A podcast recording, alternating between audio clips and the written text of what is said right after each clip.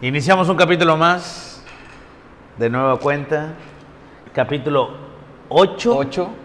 de su podcast de Americano y más. Fin de semana, acaba- ya acabamos de ver el partido de América Chivas, el clásico mexicano. sábado de clásicos, también jugó Tigres Rayados. Así es, este sábado de clásicos.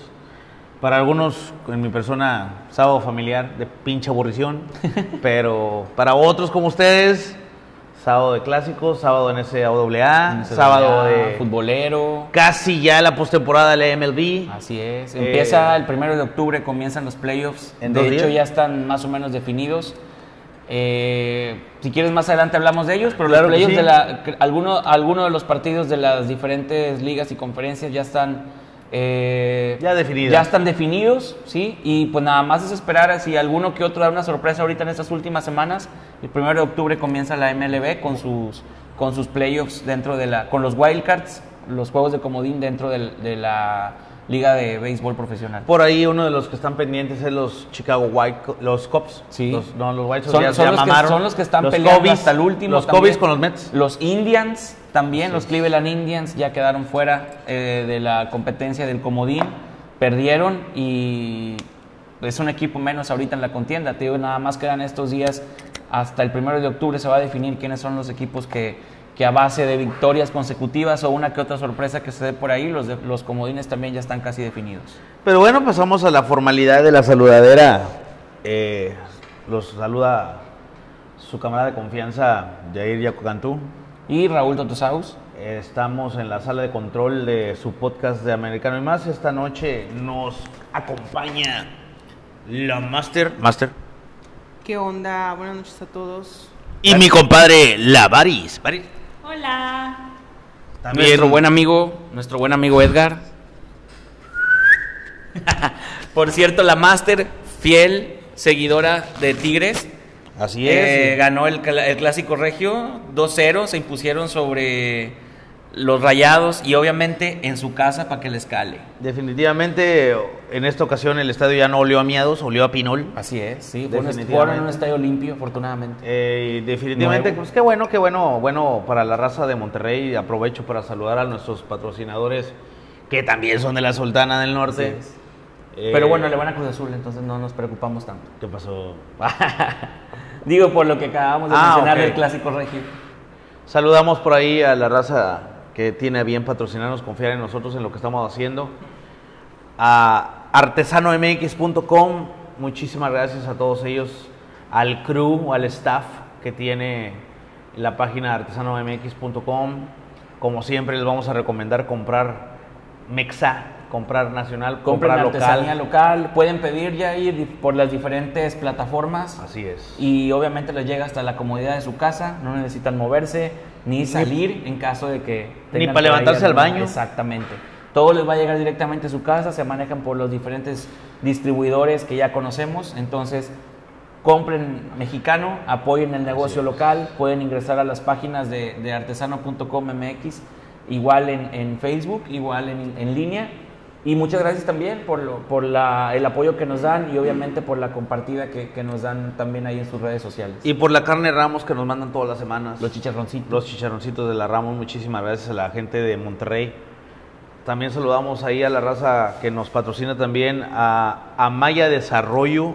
Un saludo muy, muy grande para todos ellos, al staff, al crew que tienen detrás, la maquinaria que hay detrás de este podcast, la maquinaria digital que existe detrás de este podcast que hacen posible nuestra aparición y nuestra Continuidad, nuestra, nuestra continuidad. continuidad en, en- en este, en esta onda que, que les compartimos y que traemos a bien cotorrear con ustedes. Sí, ¿verdad? no, y, y a final de cuentas, eh, pues todos estamos haciendo comunidad nuevamente, tra- trayéndoles a ustedes esta información, metiéndonos un poquito en lo que es eh, la NFL. Yair pasó eh, ya entrando en sí en sí en lo que es En materia tema. de, de podcast. Entramos al Thursday Night, Thursday Night Football, un partido hasta cierto punto muy cerrado, que fue el que dio inicio a esta jornada. A la jornada, vamos en la jornada 3 hasta yo creo que 4, perdón. Yo creo que de las cuatro semanas que hemos visto un Thursday Night, para mí este es el mejor hasta, la- hasta Sí, ahorita. los equipos lo demuestran, los dos equipos venían invictos y obviamente, no, perdón, No, Green uno- Bay uno, venía dos. invicto, Green Bay venía invicto y Filadelfia venía de haber Uno, perdido y ahora pues se pone 2-2 después de haber ganado en último momento a- al equipo de Green Bay. Así es, y, y bueno, la verdad fue un partido de, muy emocionante, emociones todos los, todos los cuartos. eh, especialmente a mí me gustó más el cuarto cuarto. El cierre. El, cierre, cerraron muy bien. Eh, obviamente con la inercia deportiva que ya traen cada, cada equipo, los dos. También es el bye, eh, inicia esta semana el bye. Para esta semana fue Jacksonville Jaguars. Jacksonville Jaguars, no, los Jets y los Niners. Eh, tuvieron semana bye, una semana de preparación, una semana extra de preparación para lo que viene en la jornada siguiente, la siguiente semana. Eh, por ahí traemos el preámbulo lo- de lo que es la, la jornada dominical y un análisis breve de lo que vemos o no vemos Dentro lo que- de la liga. dentro de la liga, de los movimientos que se están dando y, y los equipos cómo van mejorando. La NSAA cumple su semana 4 también. Eh, y dentro de la semana 4, pues digo, no hay mucha sorpresa en el, en el, en el standing, en el top 10 del standing del, del 25. Sí, no, se mantienen los equipos igual. Yo creo que hasta la fecha, más o menos como a la octava, novena, vamos a ir viendo qué tanto le afectó a ciertos equipos perder con otros de división, con Así otros es. de otras conferencias, y ahí se van a ir acomodando poco a poco eh, los bowls para final de año y a inicios de año ya vamos a ir viendo más o menos cuáles son los que, cómo van quedando los, los equipos. Cabe señalar para las personas que, que apenas están enterándose o, Siguiendo. in- incursionando, siguiendo en el mundo del fútbol americano, que en la semana 6 de la NCAA es cuando se viene el top 25 de la prensa asociada, el, el BCS que se llama, el Bowl Championship, Bowl Championship Series. Es el BCS, es el top que hace la prensa asociada con los coaches. eh, con algunas personas también de, de la prensa, diferentes es. medios de comunicación, tanto nacionales como internacionales, críticos, e inclusive me parece que también hay una asociación de jugadores que pertenece a, a rankear Así a es. los equipos, ¿no? Entonces, en esta, en dos semanas más, ya estará por ahí el top 25 y son los que definen al final del año, definen los bowls, los tazones que se jugarán. Y esos tazones, pues bueno, ya sabremos cuáles son los mejores, cuáles son los peores, cuáles son los, los, los que este O año... los que de plano se quedan fuera, equipos muy buenos que normalmente se quedan fuera y que vienen a sorprender eh, otros equipos más pequeños, es. escuelas más pequeñas, ¿no? Así Que es. vienen a sobresalir y que por ahí se cuelan en bowls importantes Así que es. para ellos significan becas en el futuro. Y un ejemplo de eso es el, el ranking del, del Heisman, del trofeo Heisman, que se va a entregar a final del año y también... eh, Conoceremos al mejor jugador de colegial. Con el paso de las semanas se hará los, el top de jugadores que viene, viene un, un- un- un ranking que es los All American. eh, es aquel jugador que, que quedó posición número uno en su posición de juego. en todo Estados Unidos, En a, nivel, a- a nivel en todas las nacional. universidades. A ¿no? nivel nacional. Y por ahí eso ya viene en la semana 6, ahorita estamos en la 4, y ya, ya se ve, ya se pueden leer o se pueden dictar tendencias, ya hay tendencias, ya se puede, ya están marcadas las tendencias en, en la NCAA, Tenem- también una tenemos otra sorpresa, alguna una que otra. sorpresa, pero los jugadores que el año pasado venían figurando, lo siguen estando en este año, siguen estando rankeados. Lo más probable es que alguien dé la sorpresa y se cuele algún receptor, algún corredor, pero me parece que este año se lo lleva un coreback ya.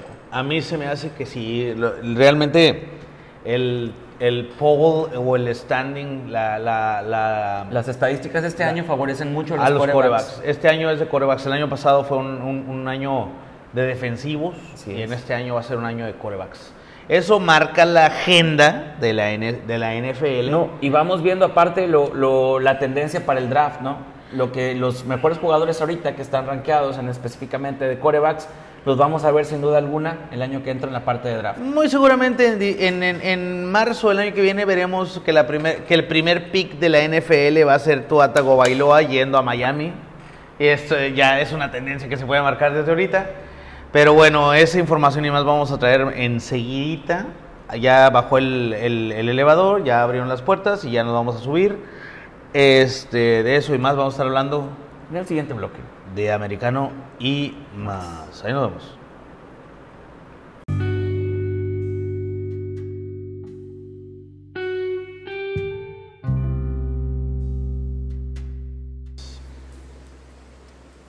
Muchas gracias, estamos nuevamente en otro bloque de Americano y más, retomando en la parte en la que nos habíamos quedado y estábamos comentando lo que podía ser unos futuros picks para el draft del año 2020. Eh, retomamos la parte también en la que los quarterbacks pueden ser sin duda alguna eh, objeto de deseo principal de los equipos. Tua Bailoa, que se, se promueve como uno de los principales candidatos, que aunque no gane el Heisman por alguna, por alguna acontecimiento raro o extraño que venga a, a cambiar esta parte, sigue siendo uno de los, de los principales objetivos de los, de los equipos que les hace falta en este año o que les faltó coreback, ¿no? Este año hablamos de Delfines, comentaste de Delfines, por ahí también se puede colar eh, los Colts de Indianapolis, aunque no nada más este, son ellos, sino por ahí alguien que les sirva alguien de, de refuerzo para la banca.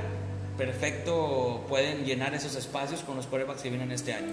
También por ahí viene Trevor Lawrence. Trevor Lawrence. Viene Jalen Hurts. Que Viene por ahí Hurts que me parece que si no se lo lleva todo Bailoa, los números ahorita de Jalen Hurts con Oklahoma están siendo de lo mejor. Acaba de ganar nuevamente Oklahoma y con una espectacular eh, victoria y, y performance ¿no? de este coreback. No, definitivamente eh, es un coreback muy completo. eh, se está viendo en el colegial. Lastimosamente fue cesado de Alabama. Llegó a una universidad mm, también top 10. Eh, jugar, salir de una universidad como Alabama irte a otra universidad como los Sooners y estarla pegando como la estás pegando, eso habla de que tienes un talento bien cabrón, que tienes un talento en tus manos, tienes mucho fútbol. En, en las repeticiones y las evoluciones que están viendo cada juego, cada semana, se ve que, que realmente es un jugador completo y es un jugador que seguramente va a salir en los primeros picks del draft del año que viene. Eso se verá y continuará viéndose, amén, de que suceda algo muy raro, algo muy, muy eh, estrepitoso, como una lesión, como un golpe mal dado, como algo que lo deje fuera del- de, de este año, una, una lesión de juego que lo pueda eh, eximir de, de- de un draft. Eh, pero todo marca, todo marca la agenda y, y- y como se va dando las cosas en este año, yo creo que Jalen Hurts, Trevor Lawrence y Tua Tagovailoa serán los primeros cinco picks del año que viene, porque tenemos y venimos en, en la NFL en este año se están viendo equipos que, que están padeciendo no tener, no tener pasadores, como lo, lo hemos visto en las últimas semanas con los Steelers, con Miami. Miami. Yo pienso que los Steelers deben de irse preparando por Ya hay que ir haciendo la cama, ya hay que en cualquier momento anuncia su retiro. Y si no se recupera bien del codo este año de la lesión que le acaba de, de padecer, por la cual acaba de padecer, van a quedar eh, sentidos en ese aspecto y va a ser una reconstrucción total para el equipo, empezando desde el coreback, corredor, receptor, este, y aunque es un equipo joven en teoría, tienen que pujar un poco más por, por buscar un buen coreback que supla de inmediato la ausencia de Rotlisberger. También a a- aprovecho para decir que el pendejo de Caraglio fa- falló un pinche penal. Estúpido Cruz Azul. Pero bueno, eso ya es parte y también marca la agenda. Eso es del y más. Eso Ahí lo sí, en, en, en el y más, en más el, al rato. en- en el y más, un poquito más adelante, como pasen los segmentos, nos daremos cuenta que el pendejete de Caraglio cagó un penal y frustró como todas las semanas a Cruz Azul. Continuando con la agenda de, o la plática de, NFL, viene ya, y, y- y- con el paso de las semanas y con el paso de la inercia deportiva que traen cada equipo, nos vamos dando cuenta o va marcando tendencia de cómo vamos, cómo van los equipos, cómo van las franquicias, franquicias que se van más para el hoyo, como Miami, franquicias que se van más, más, más adelante, que van, que van, que continúan la inercia ganadora que tiene como Kansas, como Patriotas, y, van marcando la pauta. Y, dentro de esas franquicias vemos o podremos notar que, que- de que adolecen, ¿no? Y podemos ver estamos a dos semanas más de que, de que se terminen los trades, de que se puedan hacer cambios, de que se puedan hacer eh, sesiones, eh, sesiones entre equipos o, o que puedan correr jugadores, contratar otros. Toda esa, toda esa, esas cuestiones que, marca la, la, agenda deportiva de la NFL dentro de sus primeras seis semanas.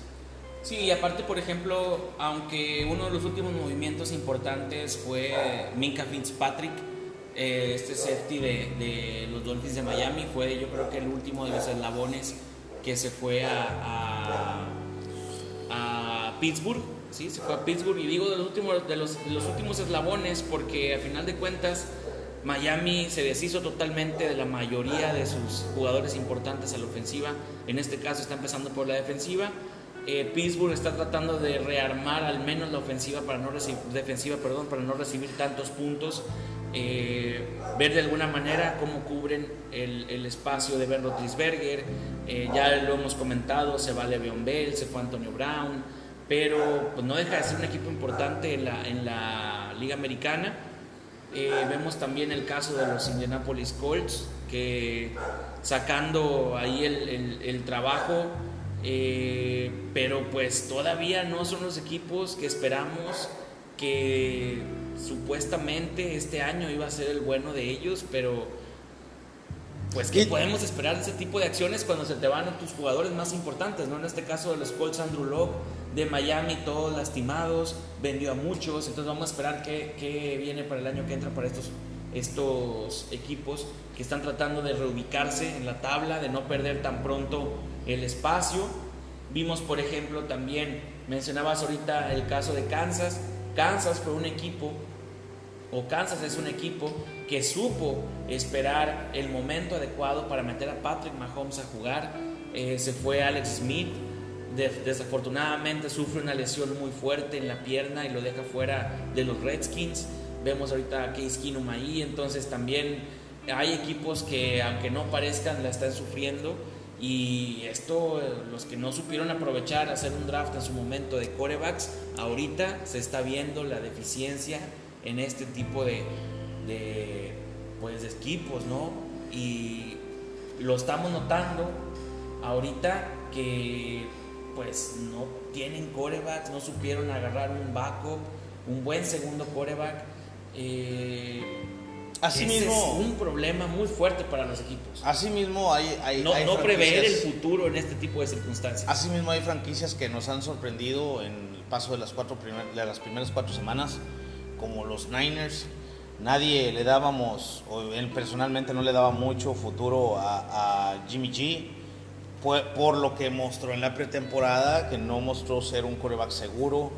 Como Tiró lo- intercepciones, lo hemos- quejaban de él, de hecho, de que había tirado intercepciones en el training camp. Lo hemos dicho en, en el paso de las semanas que, que no pensábamos que tuviera que estuviera invicto al final de la semana 4. Mañana tendrá una exposición, bueno, en esta semana que es bye, que es bye para ellos. Ha- Habrá que recomponer el camino, habrá que, que, que pensar cómo modificar, cómo poder hacer un improve de su, de su franquicia Así es. cómo mejorarla, en qué aspectos. Yo la verdad veo que en el departamento de corredores son una franquicia segura, están seguros en ese aspecto. En el pasador realmente Jimmy G se está viendo seguro. La el sistema ofensivo que tienen es un, es un sistema muy tradicional, Pero muy práctico. muy ¿no? O sea, práctico. siempre encuentra a alguien abierto a 3, 4, 5 yardas. Exactamente, son pases, pases cortos, pases seguros, nada riesgoso. Si a eso Eh, le agregas un buen juego terrestre, tienen un buen juego un buen juego terrestre eh, por ahí Matt Brady está comiendo muy bien eh, Jusic está corriendo muy bien el eh, Divo, se trajeron, se Divo trajeron- Samuel. se trajeron a Tevin Coleman de los Atlanta, sí, de los Atlanta Falcons. Divo Entonces, Samuel que, que es freshman y, y está en, el- en la receptoría está, está teniendo un, un inicio de temporada excelentemente bien. Yo creo que es obviamente sabemos que, lo- que son 16 juegos eso es el primer cuarto de la temporada. Sí, y el pero- primer cuarto de la temporada para el inicio del primer, el primer cuarto de la temporada los Niners están viendo excelentemente bien Y es, un, y es un cuadro, perdón Jeff, que te interrumpa, es un cuadro relativamente joven. Muy joven. Supieron rodear a Jimmy Garapolo de talento, desde la línea, corredores, La defensa también está bien armada. vin- Vino Richard Sherman. Habrá que ver qué tanto venden espejos, ¿verdad? Digo, eh, están invictos en la semana 4 3-0, en la semana 4. eh, por ahí también dice el, el canon del libro que todo el mundo conocemos, pero nadie hemos visto. Los cánones marcan que como franquicia de la NFL no debes de preocuparte por lo que pasa en septiembre, debes de Así preocuparte es. por lo que pasa en diciembre. Sí, noviembre, diciembre, que son los meses fuertes para todas Así las es. franquicias. Entonces, este, ya nos están dando el cue, la master de que ya le paremos y vamos a dejar en pendiente esta plática para Sí, continuarla en el siguiente segmento. Así es. Listo, adiós.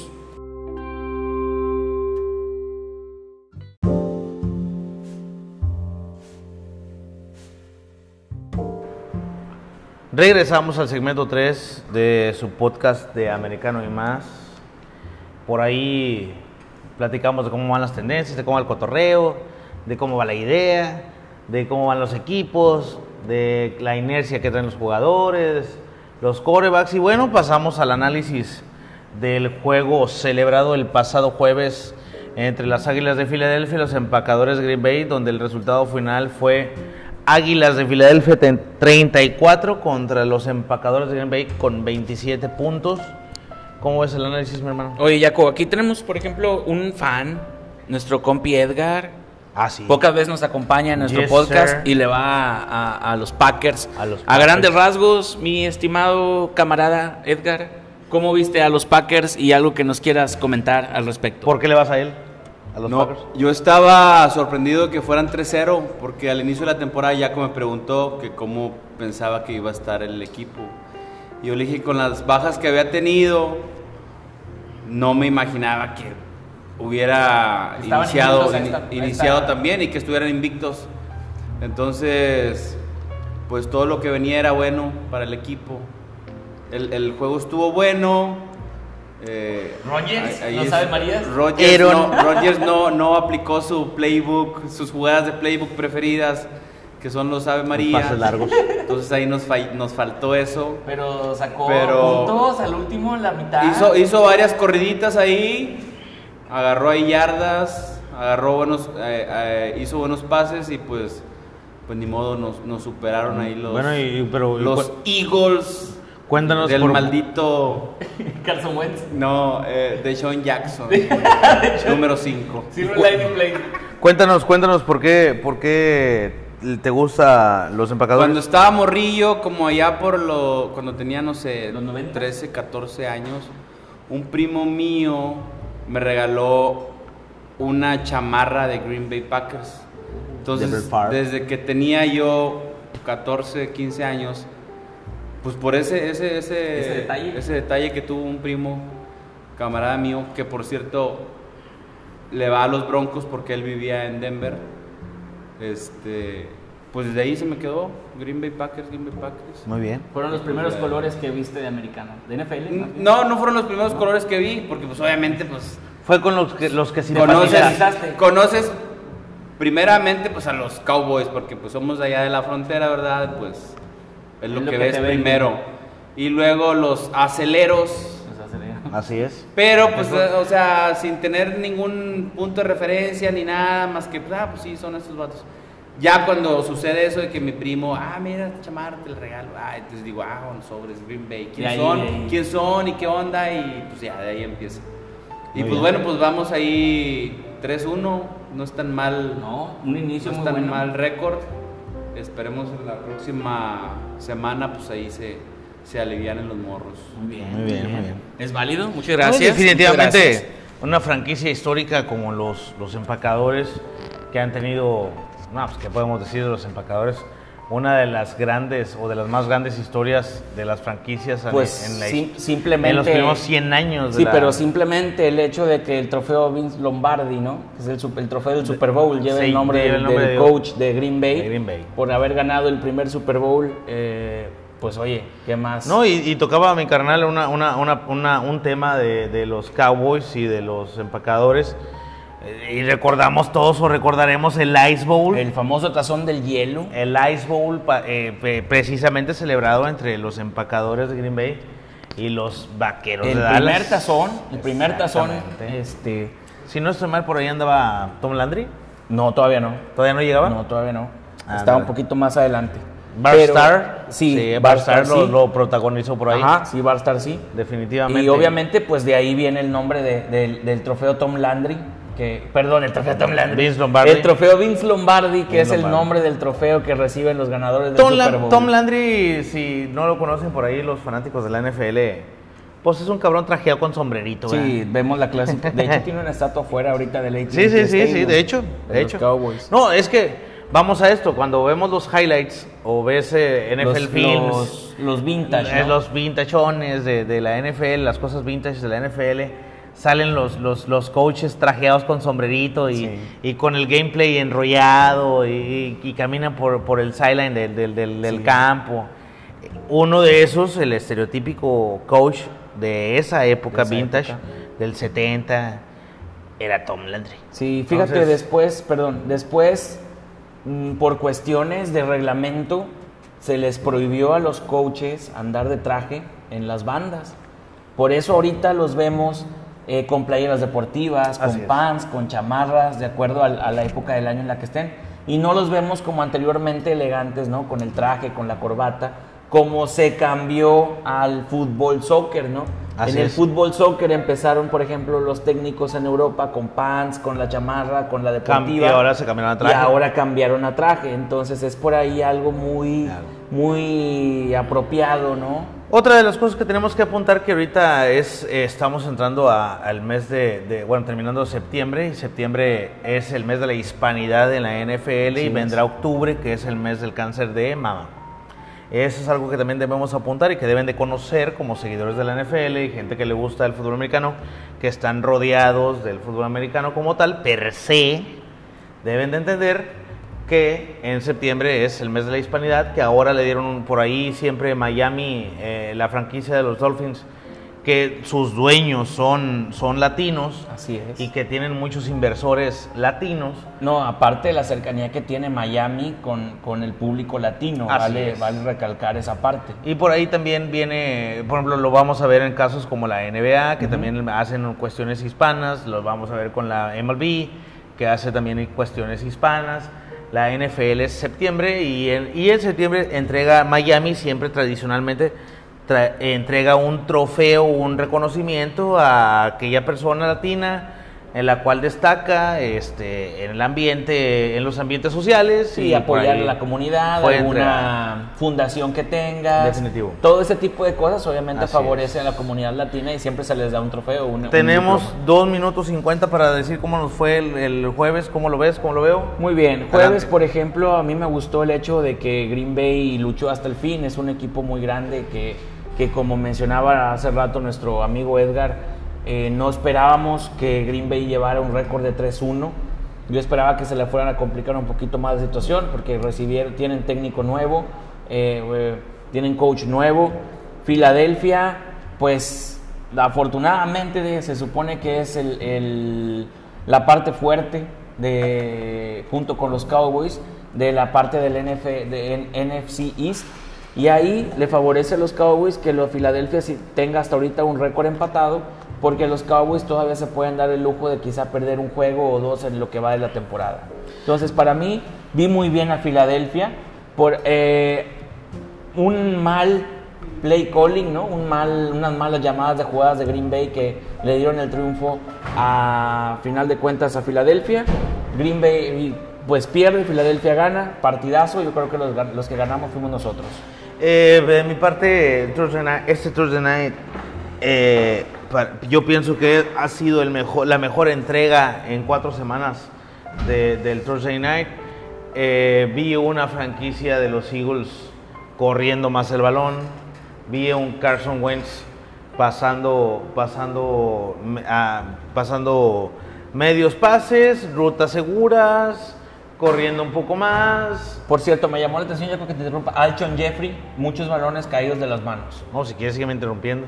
Este, Alshon Jeffrey eh, le, le- lo pusieron a jugar por ahí.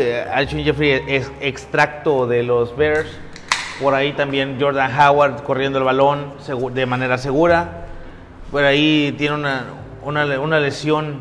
Ahí en el- yo creo que fue en el tercer cuarto por ahí. Una lesión que, que un golpe mal dado lo saca del juego.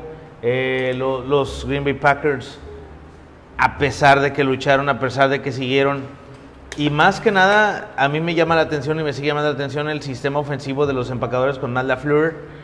Sigue habiendo ciertas jugadas y ciertas miradas que avienta Aaron Rodgers hacia el sideline, donde, si, si- si no nos equivocamos, la semana pasada, por ahí tuvieron un roce Matt LaFleur y, y- y Aaron Rodgers. Me parece Se- que es con esa parte de las eh, llamadas, eh, las sí, jugadas. las ¿no? jugadas. Estaba yo eh, checando y estábamos viendo este, este juego, el, el, el Thursday Night. Por ahí hubo unas ciertas jugadas en el segundo cuarto, ciertas jugadas en el tercer cuarto, donde Aaron Rodgers se ve desesperado, voltea al sideline y le, le dice a Matt LaFleur, dame la jugada y, y no le gusta lo que le mandan. Entonces, también eso muestra, yo no, no quiero especular y no quiero decir que va a terminar mal, sino que la inercia que tiene coach y coreback, con un coreback tan experimentado de 36 años como lo es Aaron Rodgers, que ya le falta, a lo mejor no está en la- el final de su, de su carrera, pero inicia, a lo mejor podríamos decir que en dos años más iniciaría el final de su carrera o estaría marcado ya para, para ya va de salida. Eh, marca un parteaguas saber que no tiene una relación de 100% con su entrenador. De, Davante Adams, juegazo que se aventó, le faltó a lo mejor un poco más de repeticiones, un poco más de pases. Y Lo había salió, dicho. Salió acalambrado porque Así es. tuvo un desgaste Así todo es. el juego. Ya nos pasamos por un minuto. Este, la Master ya nos, nos dio el cue de que ya le paremos, que vamos pasados de tiempo. Ahorita Continuaremos, continuamos, continuaremos con el análisis un poquito más adelante, sí. mientras nos subiremos al elevador. Ahí nos vemos.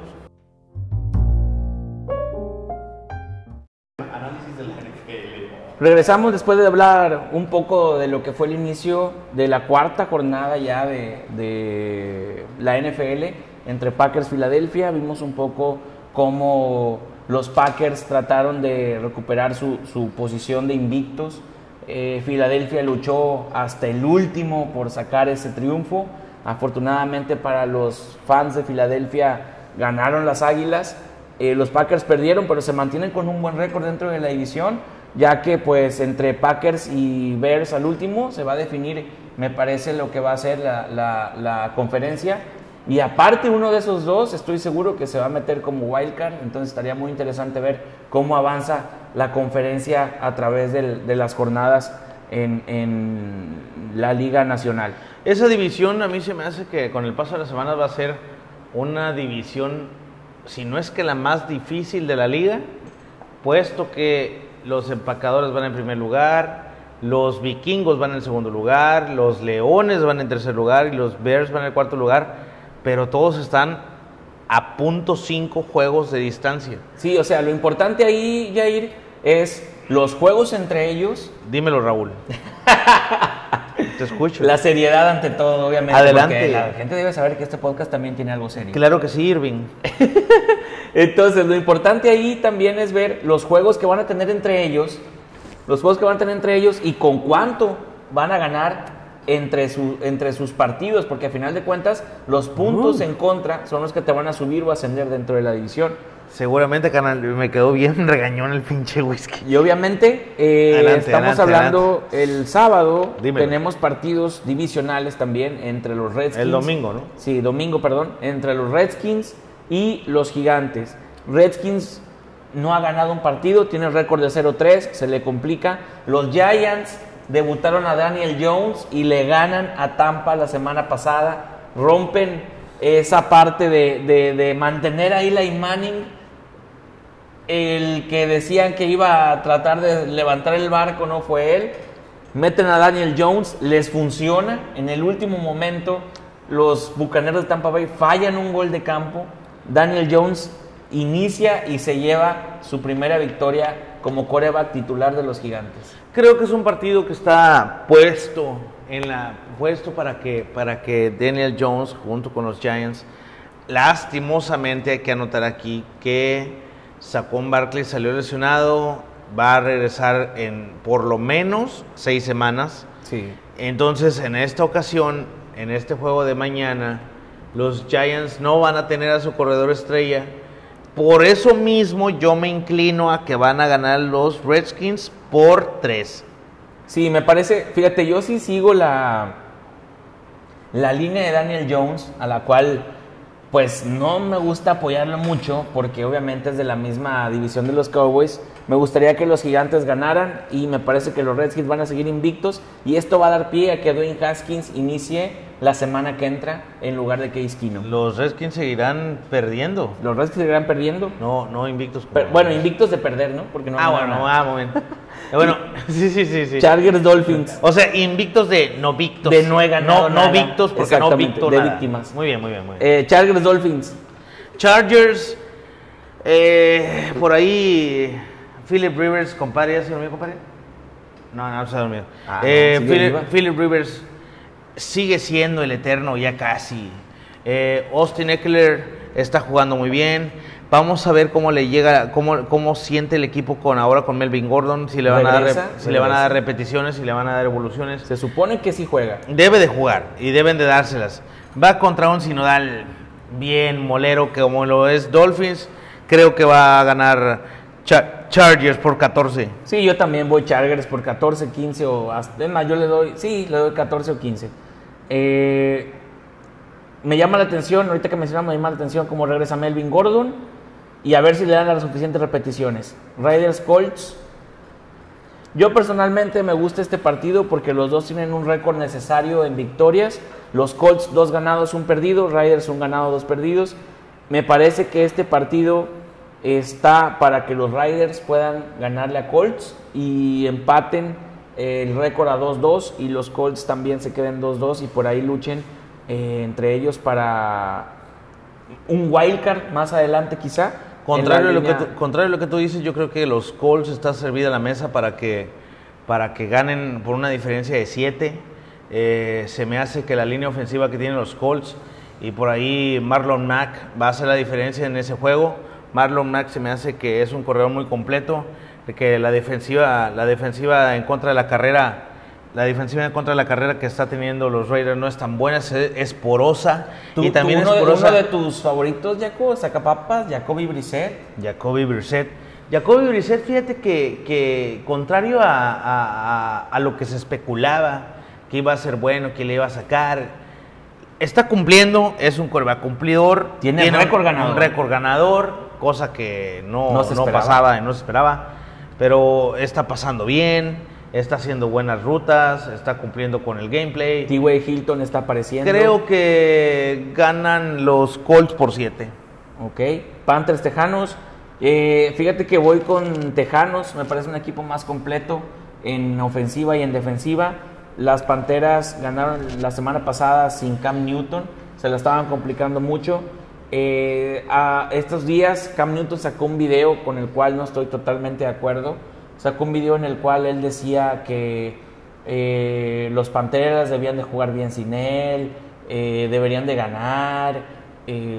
o sea, es un video que habla de lo que es Cam Newton en su personalidad y algo que siempre no lo he comentado, no me ha gustado nada de él. Pero bueno, al final de cuentas siento que Tejanos se va a llevar el partido y va a estar muy bien sobre las Panteras de Carolina. Creo rápidamente que, las Panteras de Carolina, eh, si ese, eh, la cuestión del video que mencionas, también es parte de, que el coach Ron Rivera no le pone un alto, puesto que él lo trajo, él lo hizo, él y, ha ganado con él. Es una cuestión de que no le va a decir nunca que no a- a Cam Newton porque es de él. Y se Entonces, ha convertido más que nada en un producto mediático más que en un jugador. Si tú vas a, hacer una declaración de tu equipo apoyándolo, hazlo en una rueda de prensa. No lo hagas en un video al estilo cinematográfico, dramático. Inclusive apareció con un puro, lo cual me parece algo que no es Que no va de acuerdo que con la no liga. va de acuerdo con la imagen que quieres proyectar.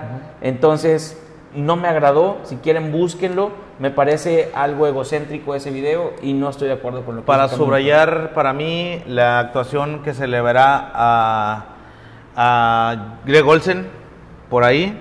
Este, entonces por ahí seguimos cotorreando. Sí, Greg Olsen sigue siendo uno de los principales Tyrants y puede volver a sobresalir en estos días. Por ahí en el, en el- un, un detalle que hay que decir en el, en, el, en el partido de Colts contra Raiders, por ahí nos está diciendo mi compadre, ¿por qué no dígalo usted, cabrón? Venga. ah, mi compadre que se fue al baño. Sí, no, se nos, baño, sacó un dato importante. Un dato importante de mi compadre Edgar dice en el partido de los Colts contra Raiders gana Raiders porque los Raiders le van a dedicar el triunfo a James Hetfield Oh, de Metallica muy que bien. tuvo ahí un ingreso a Ah, rehabilitación, rehab, a rehabilitación, rehab, como por varios. Decimaquinta vez por ser tan pedote. No, ¿verdad? pero tenía varios años estando sobrio. Sí, recayó. llevaba como unos 10. Sí, recayó y Recayó y- Entonces y- los Raiders van a ganar porque el producto de Los Ángeles. Cosa que, ¿qué pasó? Ah, ok, ya. Este, entonces continuamos. Vamos en el Lions. Minuto 8.35 y seguimos platicando rápidamente. Chief Lions ganan los Chiefs por una diferencia de 7, una diferencia de 10. La ofensiva de los, de los Chiefs continuará siendo lo que es una, una ofensiva muy demoledora, a pesar de Matt Patricia y una defensiva que está teniendo con los Lions que está marcando agenda, que está marcando la pauta en el equipo, se está basando en las defensivas hacia adelante. Hay que recordar que Matt Patricia viene de la defensiva de los Patriots y viene haciendo este un equipo que está tratando ahí, va con un récord de 2-1, dos ganados, un empate y va contra un equipo invicto como lo es los Kansas City Chiefs. Sí, no, voy también Chiefs. Mahomes se me hace que los Lions no es un sinodal ahorita para el- a la altura en la que están los, los jefes de Kansas City. Creo que gana con facilidad y Mahomes va a tener un partido también nuevamente de 300 o más yardas. Eh, pasamos a retirarnos en este segmento sin antes este, recordarles las redes sociales del, de nuestro podcast de Americano y Más, de Americano y Más y de Americano y Más en Facebook, Twitter e Instagram y por ahí www.deamericanoymás.com que es nuestro, nuestro portal y tus redes. Raúl Irving Totosaus Verón en Facebook, eh, Raúl Totosaus Twitter, Raúl Irving en Instagram. En las mías, personalmente, Yair Yaco Cantú en Facebook, arroba Yacomil en Twitter y yac- arroba Yacobais en Instagram. Así que nos vamos a subir al, al- al- al elevador Sí, y nos, ahorita faltan, venimos. nos faltan varios juegos, dale. Perfecto. Regresamos al segmento 5 del episodio 8 de su podcast de Americano y Más. No lo vamos a continuar sin agradecerle a los, a los patrocinadores de la Sultana del Norte que tienen a bien, pues, Aprovechar y creer, ¿no? Decirnos, una feria. Sí. Danos una feria, dádivas, dádivas, para que nosotros continuemos con nuestra misión de llevarles de americano y más. Hasta donde estén. Ah, claro que sí, definitivamente cada fin de semana nos mandan nuestros cortecitos de la Ramos, unos chicharroncitos, una, Muy unas cervecitas de, de ahí de la Sierra Madre Brewing Oye, por favor. y unas, unos machacaditos ahí en la encinal. Calla, calla, que eh, unas glorias de Linares. Ah, sí, y- y- Para el postre, para el postre. Y unas carnitas de la Tron. Oye, por favor. Continuamos y ah, también saludando a, a- a Maya Desarrollo, A Maya Desarrollo. el- y a todo el staff que tiene por ahí el ingeniero, que tienen a bien estar pendientes de todo lo que ponemos, de todo lo que posteamos, de todo lo que hacemos. Y les recomendamos por ahí muchísimo a nuestro patrocinador artesanomx.com. Consuman Mexa, siempre se lo vamos a decir, todas las semanas se los vamos a decir hasta que les quede bien claro. Consuman Mexa, consuman local. En la página tienen ahí envíos, domicilio, ni siquiera tienen. Yo creo que está al alcance de 5 clics. Sí, fácil. Ves, el- ves, ves, Sin ves tu. spam, sin spam. Definitivo. Ves el, el artículo, clic, compras, clic, envío, clic, listo, clic, co- corroboras la compra, listo, y ahí te digo a Ya tu está casa. en tu casa. En cinco días ya está en tu casa y eres feliz y listo. Entonces, este, Estábamos- ya regresamos a lo que estábamos platicando de los, del, de cómo el análisis de la jornada Así es. 4. Estábamos con la parte de Chiefs Lions. Entonces Chiefs decíamos que gana definitivamente los Chiefs sobre los Leones de Detroit. por 10. Sí, yo también voy a que va a ser una- un marcador un poquito. Quizá yo también doy 10, no tan amplio como lo ha venido manejando los Chiefs en estos partidos, porque los Lions, como quiero, ponen siempre resistencia con Matthew Stafford, la ofensiva. ¿Cuál sería tu parlay si pusieras parlay en lo que vamos Mm, platicando? Yo diría. ¿Entre quién y quién? Entre lo que hemos platicado. Ok, fíjate, yo diría, por ejemplo, viene eh, Redskins Giants, yo le doy por 6 a Giants, yo le doy por unos 14 a Chargers, le doy 6 a Riders, 3 o 6 a Riders, le doy unos 7 a Tejanos, eh, a los Chiefs les doy como unos 14. Y ahí mínimo. está el parlay. Para las Así personas es. que, que les gusta apostar, como a mí, este, ahí tienen el parlay. El siguiente partido que vamos a platicar es Patriotas contra los Bills. Patriotas siempre se va a verse y continuará viéndose demoledor. Viéndose, viéndose demoledor como lo estamos viendo, lo hemos visto en la, la tendencia de las últimas cuatro semanas. Contra un equipo de los Bills que me da curiosidad, me da mucha curiosidad el, en el departamento de corredores. Los Bills yo creo que le van a hacer daño a los, a los Patriotas en el departamento de corredores. La línea, la línea defensiva de los Patriotas está, está viéndose o se ha visto en los últimos juegos un tanto porosa, no tan porosa, pero se han, han permitido yardas, yardas en contra del acarreo.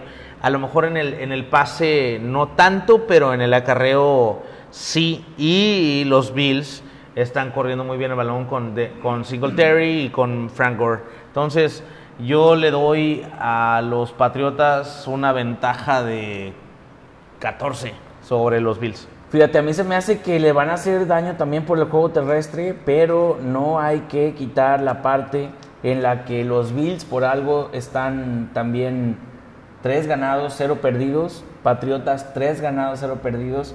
A pesar de que quizá la tendencia esté para que los Patriots ganen este partido, los Bills han ten- no recuerdo eh, la última vez en la que los Bills han tenido tres partidos ganados, cero perdidos. Y que chocaron aparte- contra los, los, los, los Patriotas 3-0 y 3-0 invictos los dos. Así es, exactamente, más que nada esa parte. Entonces lo importante aquí es ver cómo se van a comportar los Bills.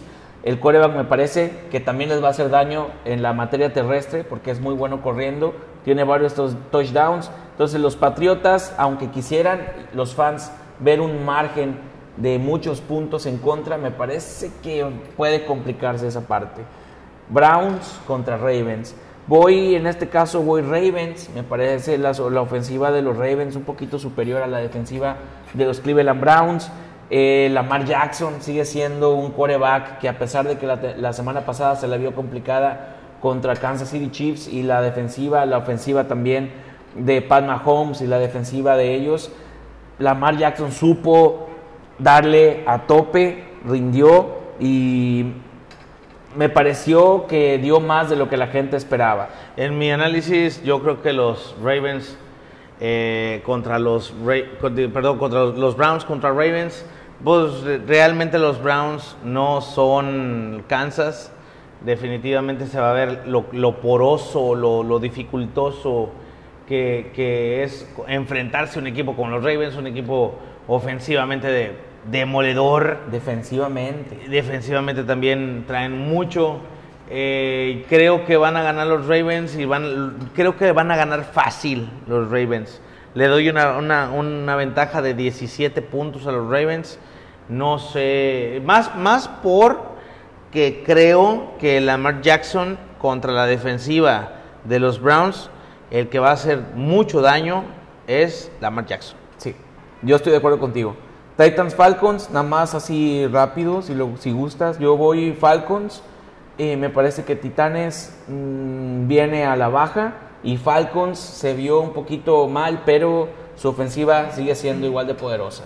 Y estoy contigo, Fal- eh, halcones, de Atlanta ganarán por 7 a los Titanes. Mari Ice tampoco, tampoco es una franquicia los, los, los halcones de Atlanta tan poderosa como otras, como otros años que han presentado. Eh, eh, Julio Jones no ha presentado mucho trabajo en esta temporada.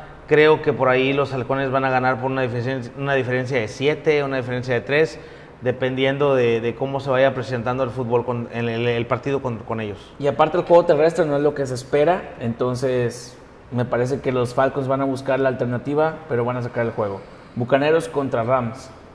Carneros va a aplastar a los, a los Bucaneros más porque eh, la ofensiva de los, de los Bucaneros está, se está viendo inoperante. No hay un referente en la ofensiva que pueda echarse el equipo a, los hombros. No, es, no son los Bucaneros de hace dos, tres años. Y en, su, en cambio los Rams, los Rams vienen con una inercia ganadora aplastante. Vienen, se- es una, franquicia de Sean, Pay, Sean, Sean, McVay.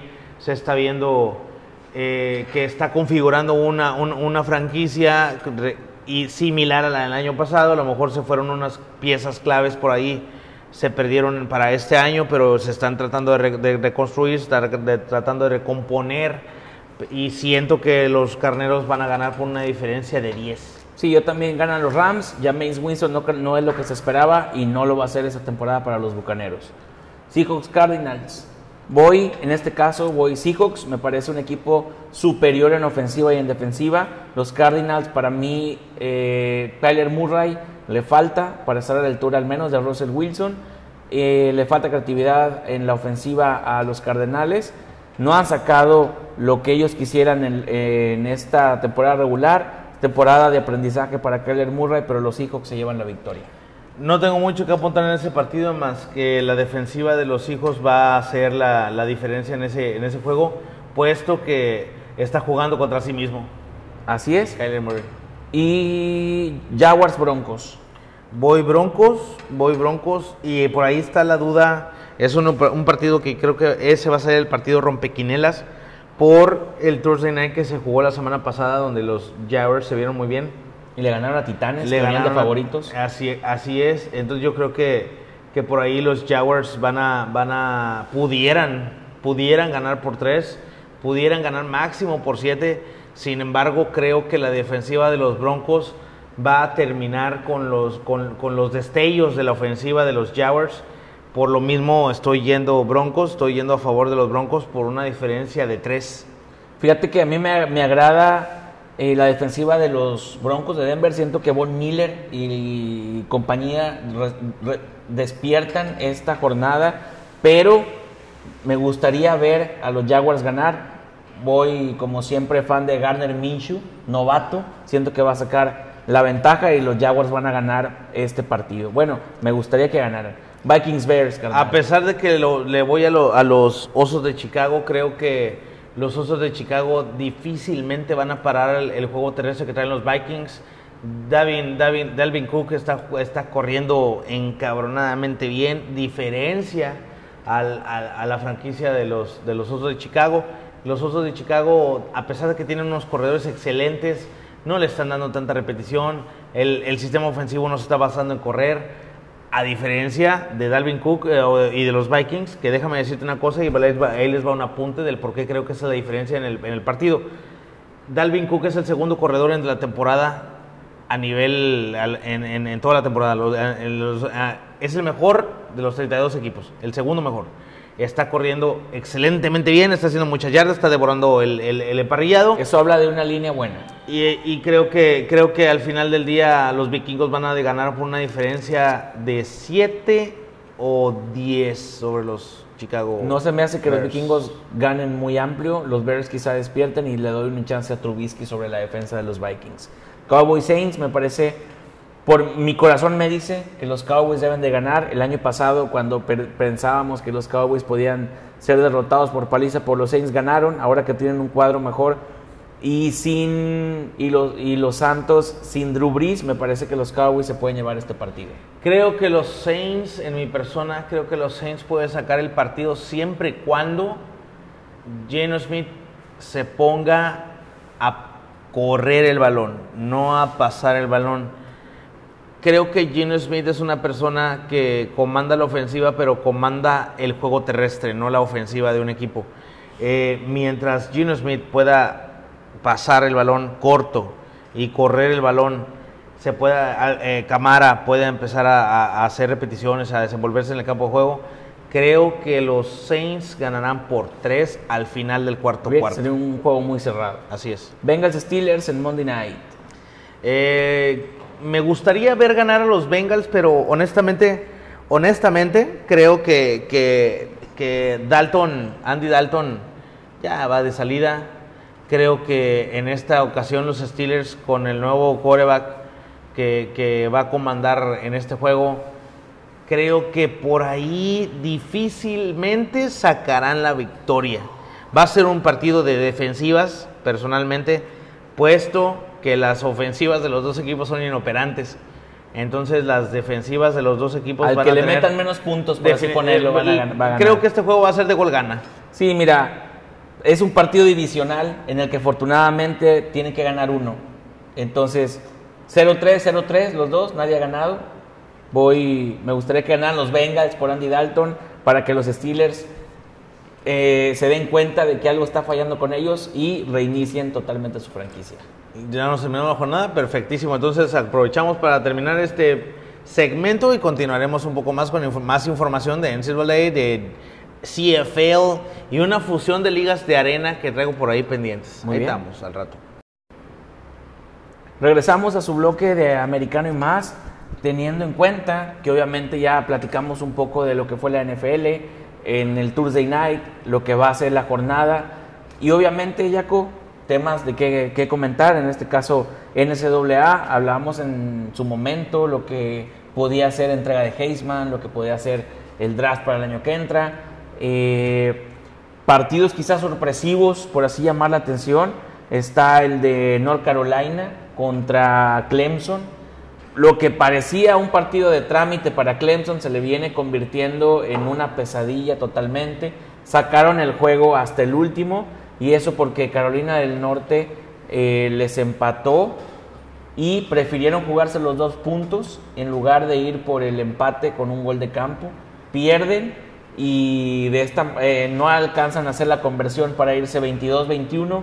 Eh, Clemson gana el partido y se mantiene como invicto dentro de la conferencia del sureste. Creo que a Davo Sweeney se le está complicando y se le está empezando, y eso es algo que hemos visto las últimas semanas con Clemson. Clemson ya no es el Clemson aplastante, ya no tiene esa línea ofensiva aplastante, ya no tiene a, corredores que, que- realmente eran los mandones en la, en, la liga.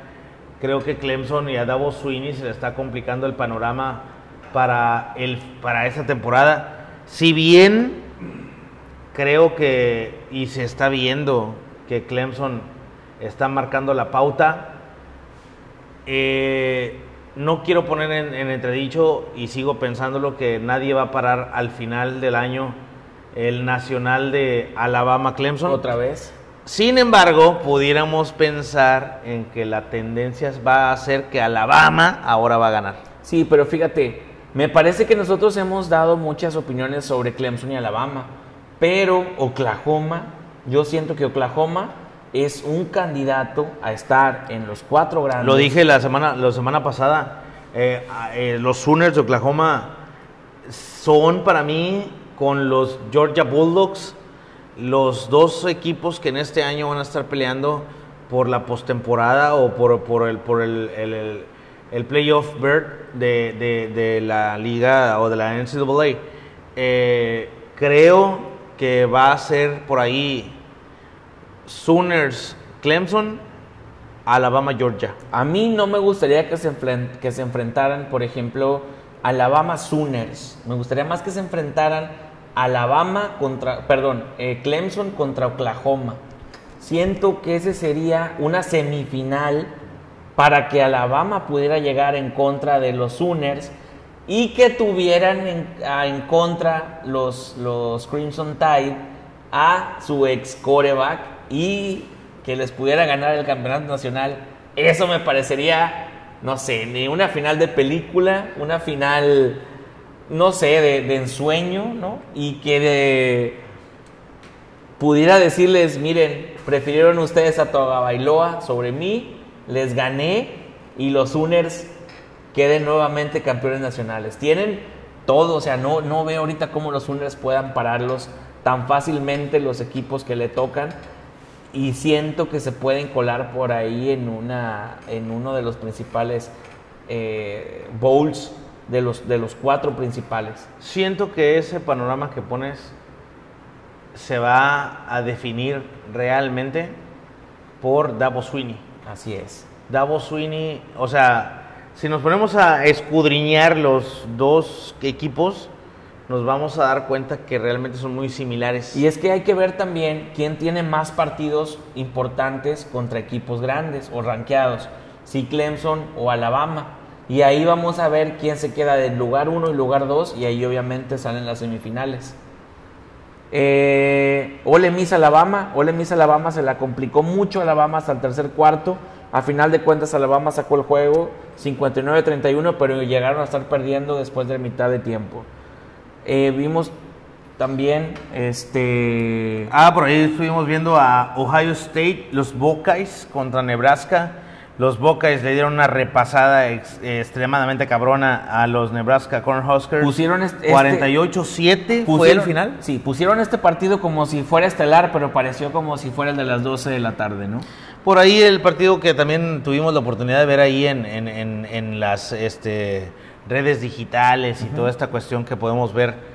eh, Afortunadamente afortunada- afortunadamente y, y- y paralelo a nuestro sistema de cable que consumimos. Eh, los Oklahoma Sooners le pegaron a Texas Tech 55-16. 55-16, Mississippi State pierde con Auburn. Auburn, yo creo que no va a llegar al, al Bird de los cuatro, pero sí va a alcanzar un bowl bueno este año. Sí, fíjate, eh, a Auburn me gusta mucho el coreback que tienen, me parece que es un prospecto a seguir cercano en dos, tres años. Es un, es un candidato. A mí no, en lo familiar, no me, en lo personal no me gusta mucho Auburn, pero fuera de ahí siento que este coreback puede, puede hacerla grande en, en una que otra temporada. Otro de los partidos que destacan por ahí es el número 8, el sembrado número 8, y volvemos a ponerle paréntesis antes de decir el sembrado número 8. Estamos en la semana 4 de la NCAA. Todo puede cambiar. No podemos decir que es, eh, es una cuestión para siempre, porque el- realmente el- el- la candidatura o el standing que importa es en la semana 6. Ahorita es el 4, pero el rankeado 8, que es Wisconsin Badgers, le pegaron a los Northwestern. Le pegaron a Northwestern 24-15. También tenemos, por ejemplo, la USC, pierde otra vez nuevamente contra los Washington Huskies. Siento que tienes una, un gusto raro por USC Trojans, ¿eh? Pero gusto porque pierdan o porque no, ganen. porque eh, un gusto Porque por la un gusto por la franquicia, porque los últimos cuatro capítulos de, de Americano y más los has mencionado. Es que fíjate que USC te gusta USC. no, no me gusta. Admítalo, No, admítalo. No, me gusta. USC no me gusta. Ah, ok. Me gusta que pierdan. Te gusta recalcar que pierdes. Sí, exactamente. Ah, muy bien, muy me gusta bien. recalcar que pierden porque muchos jugadores que salen de esa universidad son muy bien vendidos y terminan siendo humo en la NFL. Entonces, Colt McCoy. No, Colt McCoy es No, de los Longhorns. Matt Leinart. Sí, Matt Leinart. Yo creo que el único triunfador por ahí de los últimos años ha sido Keyshawn Johnson. Es el único receptor en los últimos años, que quisiera decir de la última década, que ha ganado un Super Bowl, porque fuera de ahí te han vendido totalmente basura, mi estimado. Reggie Bush, que también le dieron un Super Bowl, Pete Carroll. fue Heisman, Pete Carroll, que resultó salirse de ahí cuando le, los persiguieron por, Por- por pegar.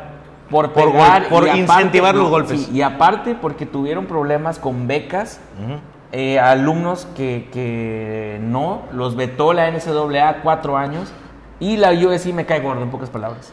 Por ahí también tuvimos el partido de Notre Dame, Virginia.